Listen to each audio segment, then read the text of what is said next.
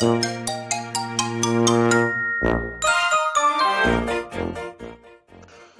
い、どうも、オタクです。今日もウォルト・ディズニー・ワールド旅行記始めていきます。今日は4日目、ディズニー・ハリウッド・スタジオやっていきたいと思います。ディズニー・ハリウッド・スタジオはですね、えー1989年にオープンしたということで、ちょうど僕と同い年ですね。学年は1個下かもしれないですけど。オープンした当初はですね、MGM スタジオという名前のパークでした。で、そこからですね、2008年に今のディズニーハリウッドスタジオという名前に変わってますね。で、名前の通りですね、映画がテーマのパークになっておりますので、まあ、どことなく USJ と似たような感じの雰囲気がするかなっていう感じですね。こちらのパークはですね、2018年にトイストーリーランド、2019年にスターウォーズギャラクシーエッジというエリアがそれぞれオープンしたんですけども、えー僕たちが行った時はですね、2017年だったため、両方とも工事中でした。なので、まあ他のパークに比べるとちょっと敷地的に狭かったかなという印象でした。で、僕たちはですね、まあその日、先週のウォルト・ディズニー・ワールド旅行記でも言ったんですけど、アバターのアトラクションに乗ってから、パークホップで、えーディズニー・ハリウッド・スタジオにやってきました。各パークごとにはですね、あの、シャトルバスでつながっておりますので、4つのパークは自由に行き来することができます。まず入っていたのがデイジーですね。デイジーダックとグリーティングしました。アメリカのディズニーパーク、カリフォルニアとフロリダ、それぞれですね、なかなかデイジーに会えないんですよね。今回のフロリダでデイジーとグリーティングできたのもここだけですし、まあ、フロリダ全体的に見てそんなにデイジーに会える場所も少ないですし、えカリフォルニアの方はですね、あるレストランのモーニングのキャラクターブレックファーストでしかデイジーに会えないという、ちょっと不遇な扱いを受けております。そんなデイジーのノーマルバージョンのピンクの格好をしたデイジーとまず写真を撮って始まりました。で、ハリウッドスタジオのシンボルはですね、チャイニーズシアターという、まあ、ハリウッドにある映画のすごい代表的な建物がシンボルになっておりまして、建物の中にアトラクションがあります。で、もともとグレートムービーザライドっていうですね、まあアメリカのいろいろな映画の名シーンを巡るアトラクションになっていたんですけども、僕たちが行った時は工事中で、その後ミッキーミニーのランナウェイレールウェイというですね、世界初のミッキーマウスのアトラクションができたという、本当にその時は工事ばっかりしてたパークだったので、またぜひ行きたいですね。でもですね、めちゃくちゃショーが充実してるんですよ。僕らが見たのがですね、まず、インディ・ジョーンズエピック・スタント・スペクタキュラーというですね、インディ・ジョーンズさんのショーをやっていて、まず舞台が遺跡の中になってて、インディさんが上から降りてきて、あの、槍の、地面から槍が上がってくるのをこうに、避けてったりだとか、大岩が転がってくるのを逃げたりだとかしてるシーンから始まるんですけど、実はそれは映画の撮影で、スタントってこんなにすごいんだよっていうショーになってます。なので、遺跡から舞台装置がぐぐぐっと動いてですね、その後街中になったりだとか、その後飛行場に変わったりだとか、場面転換のスケールがとにかくすごいんですね。で、あのーゲストの参加パートもあって、もう結構ショーのその真ん中の街のシーンでですね、あの逃げたりだとか、いろいろやらされるので、すごい楽しいんでしょうけど、でも英語が喋れないと、ちょっと参加はできないかなっていうような感じのショーでした。で、僕はですね、最初の遺跡が、あのーセットとして変わる場面の時に、あの、大岩が転がってくるシーンの通路の中身が見れるんですよ。で、大岩はレールを走ってて、で、インディーさんは、そのレールの間のくぼみを走ってて、最後、岩に潰されるんですけど、そこのが、こう、くぼみの間に入って、こう、大岩が上を通過していくみたいな、そういうシーンがあって、すごいそのシーンのくぼみの仕掛けを見るのにワクワクしました。で、そのセットを片付けながら、あの、どいていくんですけど、あの、すごい軽々しく大岩をスタッフ二人がかりぐらいで、コロコロ転がして戻していくっていうのがなんかシュールで、すごい面白いショーでしたね。次はですね、お昼を食べたんですけど、ハリウッドスタジオの真ん中ぐらいにあるですね、池にボートがあって、そこがカウンタータイプのレストランになってるんですね。えーミンビルのドッグサイドダイナーというレストランになっていて、で、ホットドッグをそこで食べたんですけど、めちゃんこ長いんですよ、ここのホットドッグが。これ1個食べるだけでだいぶ大満足できるぐらいのホットドッグを、まあ、奥さんと2人で食べました。で、その時ですね、あの、スペシャルイベントとして、スター・ウォーズのイベントをやっておりまして、スター・ウォーズ・ファー・ファー・アウェイというショーを、えー特設ステージを作ってショーをやってました。スター・ウォーズのキャラクターたちが次々出てきてパフォーマンスをするというショーなんですけど、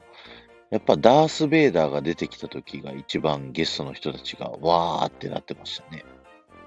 で、特設ステージっていうのが、ちょうど東京ディズニーランドで言うと D ポップマジックみたいな感じのイメージだったり、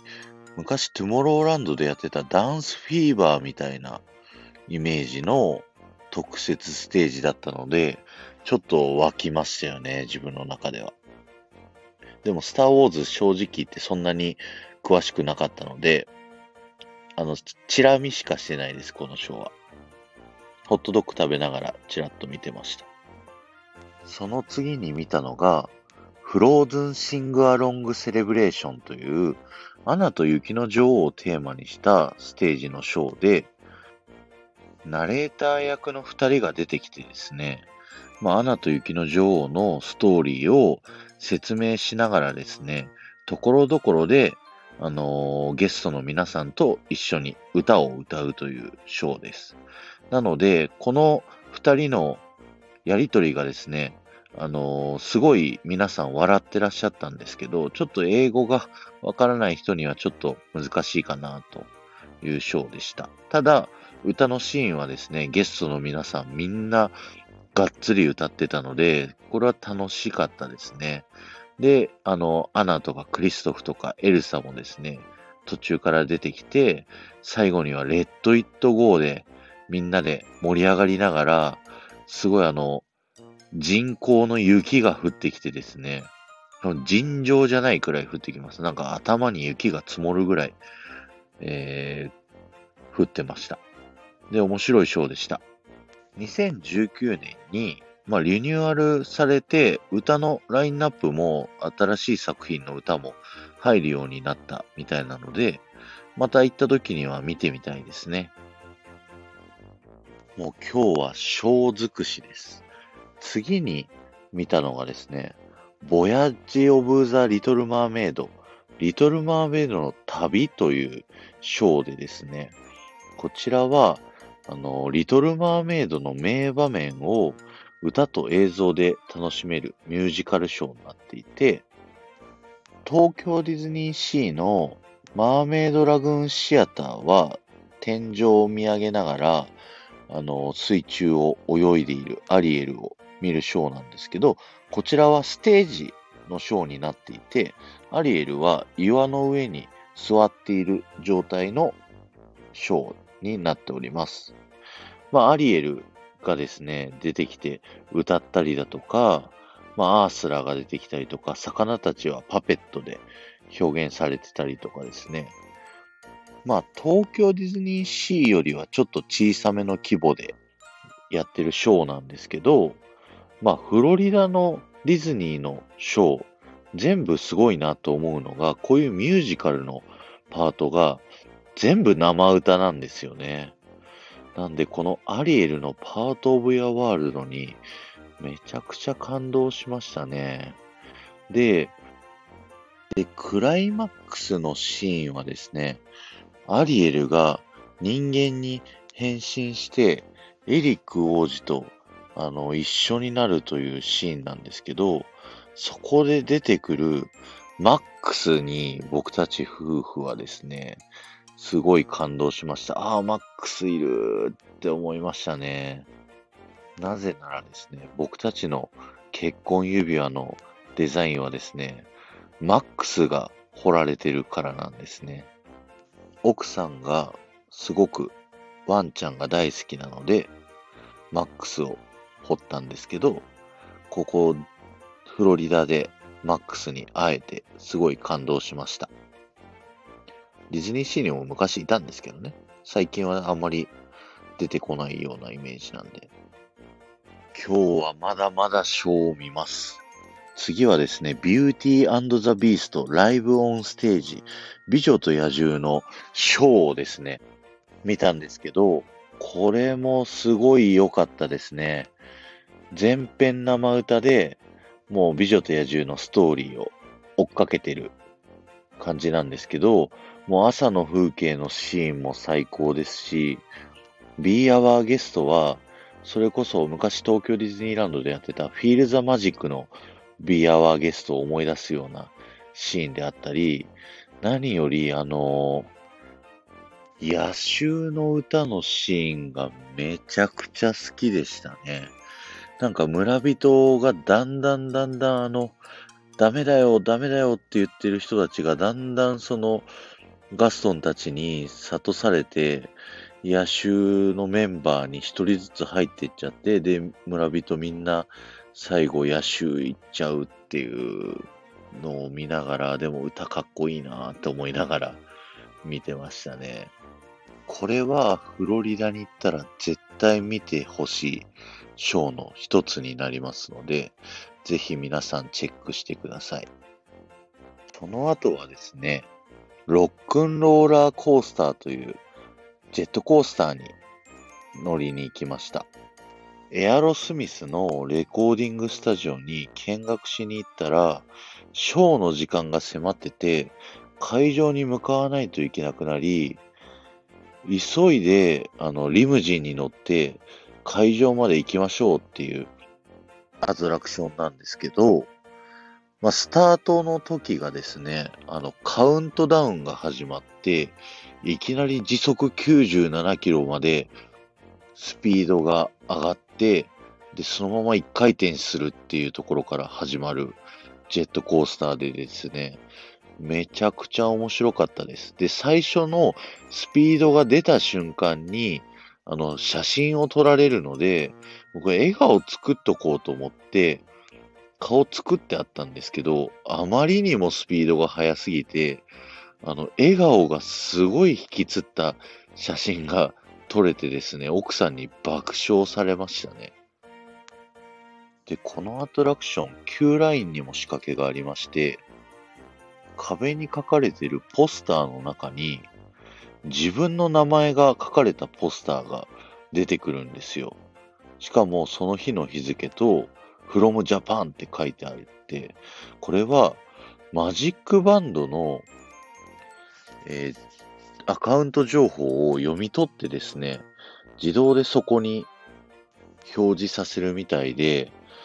またもやマジックバンドが活躍しているという、すごい便利グッズですよね。なくてはならない日本にも早く導入してほしいと思うグッズになります。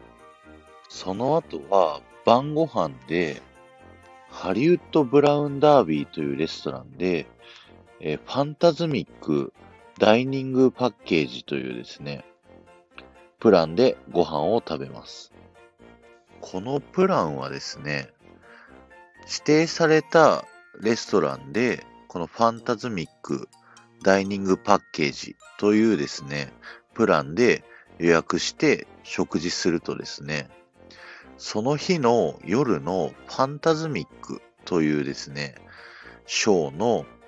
優先エリアに入れるチケットをもらえるパッケージになっておりまして、しかもですね、このダイニングパッケージで取れる場所がですね、なんとステージのど真ん中正面になっているので、まあ、初めて見る方は何かしらそういったダイニングパッケージとか、デザートパッケージとか、そういったプランを使ってですね、あの、真ん中で見た方がいいと思います。なので、ぜひこのダイニングパッケージプランを利用していただきたいです。後日、デザートパッケージも利用して、もう一回ファンタズミックを見たので、デザートパッケージはその時説明をさせていただくんですけど、この、えー、ハリウッドブラウンダービーはですね、いろんなハリウッドスターのですね、イラストが壁にかかっている比較的高い方のレストランになっておりまして、僕はステーキを食べさせていただきました。結構美味しかったです。その後はですね、園内をいろいろ散歩しました。あの、カーズ3に出てくるクルーズ・ラミレスのキャラクターグリーティングをやっていたりだとか、えー、トイ・ストーリーランド、えー、スター・ウォーズ・ギャラクシー・エッジの工事中の壁を見ながらですね、ぐねねねねねと悔しがったりだとか、まあチャイニーズシアターの建物の前にあるディズニーキャラクターたちの、まあ、手形、足形みたいなのを見たりだとか、実際のハリウッドには、確かドナルドの手形、足形があって、ミッキーのプレートみたいなのがあるんですけど、こっちにはですね、いろんなキャラクターの手形、足形があったりするんですよね。その後は、マペットビジョン 3D というアトラクションに乗りました。こちらですね、あの 3D メガネをかけて、マペッツのみんなキャラクターが出てきて、まあそのキャラクターたちの紹介の、えー、動画を見るっていう、まあミクロアドベンチャーみたいなアトラクションでした。その後は、スターツアーズアドベンチャーズコンティニューに乗りました。えー、入り口の前にですね、巨大な ATAT があるんですけど、それ以外はですね、中身はほぼほぼというか全く一緒ですね。それの後はですね、いよいよ夜のショー、ファンタズミックを見に行きます。えー、ファンタズミックは東京ディズニーシーでも昔やっていたショーなんですけども、こちらのフロリダ版ではですね、専用のスタジアムがあって、もうそのファンタズミックをやるためだけのステージが用意されています。で、もう巨大なスタジアムで、もうとんでもない規模のステージがあって、真ん中に巨大な岩山があって、その周りを川が囲んでいるといった形のステージになっております。カリフォルニア版はですね、ディズニーランド内のトムソーヤ島がステージになっていて、アメリカ側で、まあ、舞台繰り広げられてるっていう、またちょっと違うバージョンなんですけど、こっち、どっちも本当に素晴らしいので、絶対見た方がいいです、このショーは。でですね、先ほど食事をしたダイニングパッケージで、真ん中のエリアに入れるチケットを持っているものの、そのエリアに入ってからどの席かっていうのは、早いもん勝ちなので、なるべく早めに並んだ方がいいと思います。で初回は僕たちはですね、ちょうど真ん中の真ん中、ど真ん中の真ん中の列ぐらいに座らせていただきまして、大変感動しました。内容はですね、大筋のストーリーとしては、どの国も近いような流れになっていって、まあ、ところどころ、フロリダ版はポカホンタスのシーンが出てくるだとか、違いがあるんですけど、マレフィセントドラゴンが出てきて、それをミッキーが倒して、最後、中央のステージのてっぺんの山でですね、魔法使いの弟子のミッキーが、もう花火を盛大に操った後ですね、パッと消えて、パッとステージの真ん中に塩ビ服のミッキー姿で出てきて、さあもうイマジネーションはははって言ってパッて消えて終わるんですけど、すっごい鳥肌、もう素晴らしいの一言のショーなんです。このショーの僕の好きなところ、これ、あの、日本とアメリカ2カ所とも同じなんですけど、ミッキーが夢のシーンにですね、突入するときに、一番最初に出てくるシーンがですね、ジャングルのシーンなんですね。で、ジャングルブックのキャラクターたちが出てくるんですけど、ジャングルブックってもはやマイナーな映画じゃないですか。でも、ミッキーは絶対このジャングルブックの夢を見るんです。それはなんでかっていうと、ウォルト・ディズニーが最後に手掛けた作品が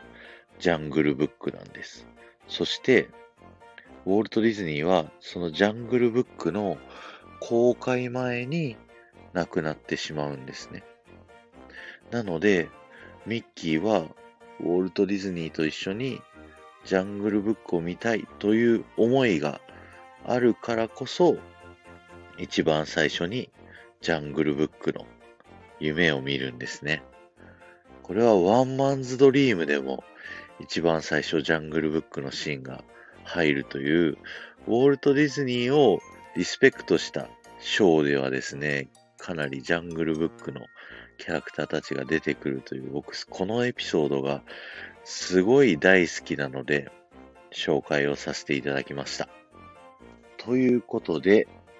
え、4日目、ディズニーハリウッドスタジオ終了になります。このショーが終わったタイミングがですね、実は閉園時間を過ぎているというタイミングで、あのー、裏の方を通ってですね、直接ハリウッドスタジオの出口まで通されて、まあ、みんな、あのー、パークを出るといった形になります。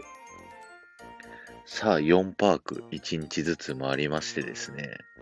その次の日は果たしてどこに行くんでしょうか。あのー、実は僕、次の日のやつが、実は一番楽しみだった、えー、ところに行くんですけど、ぜひぜひ聞いてみてください。あの、この間、えー、ワールドバザールの話をしたときに、ロイ・ディズニーさんのエピソード喋らなかったんですけど、えー、次回ですね、の日曜日にその話もさせていただきたいと思います。ありがとうございました。この放送が面白かった方は、ぜひぜひフォローお願いいたします。また、いいねやコメント、レターなどもお待ちしております。ではまた。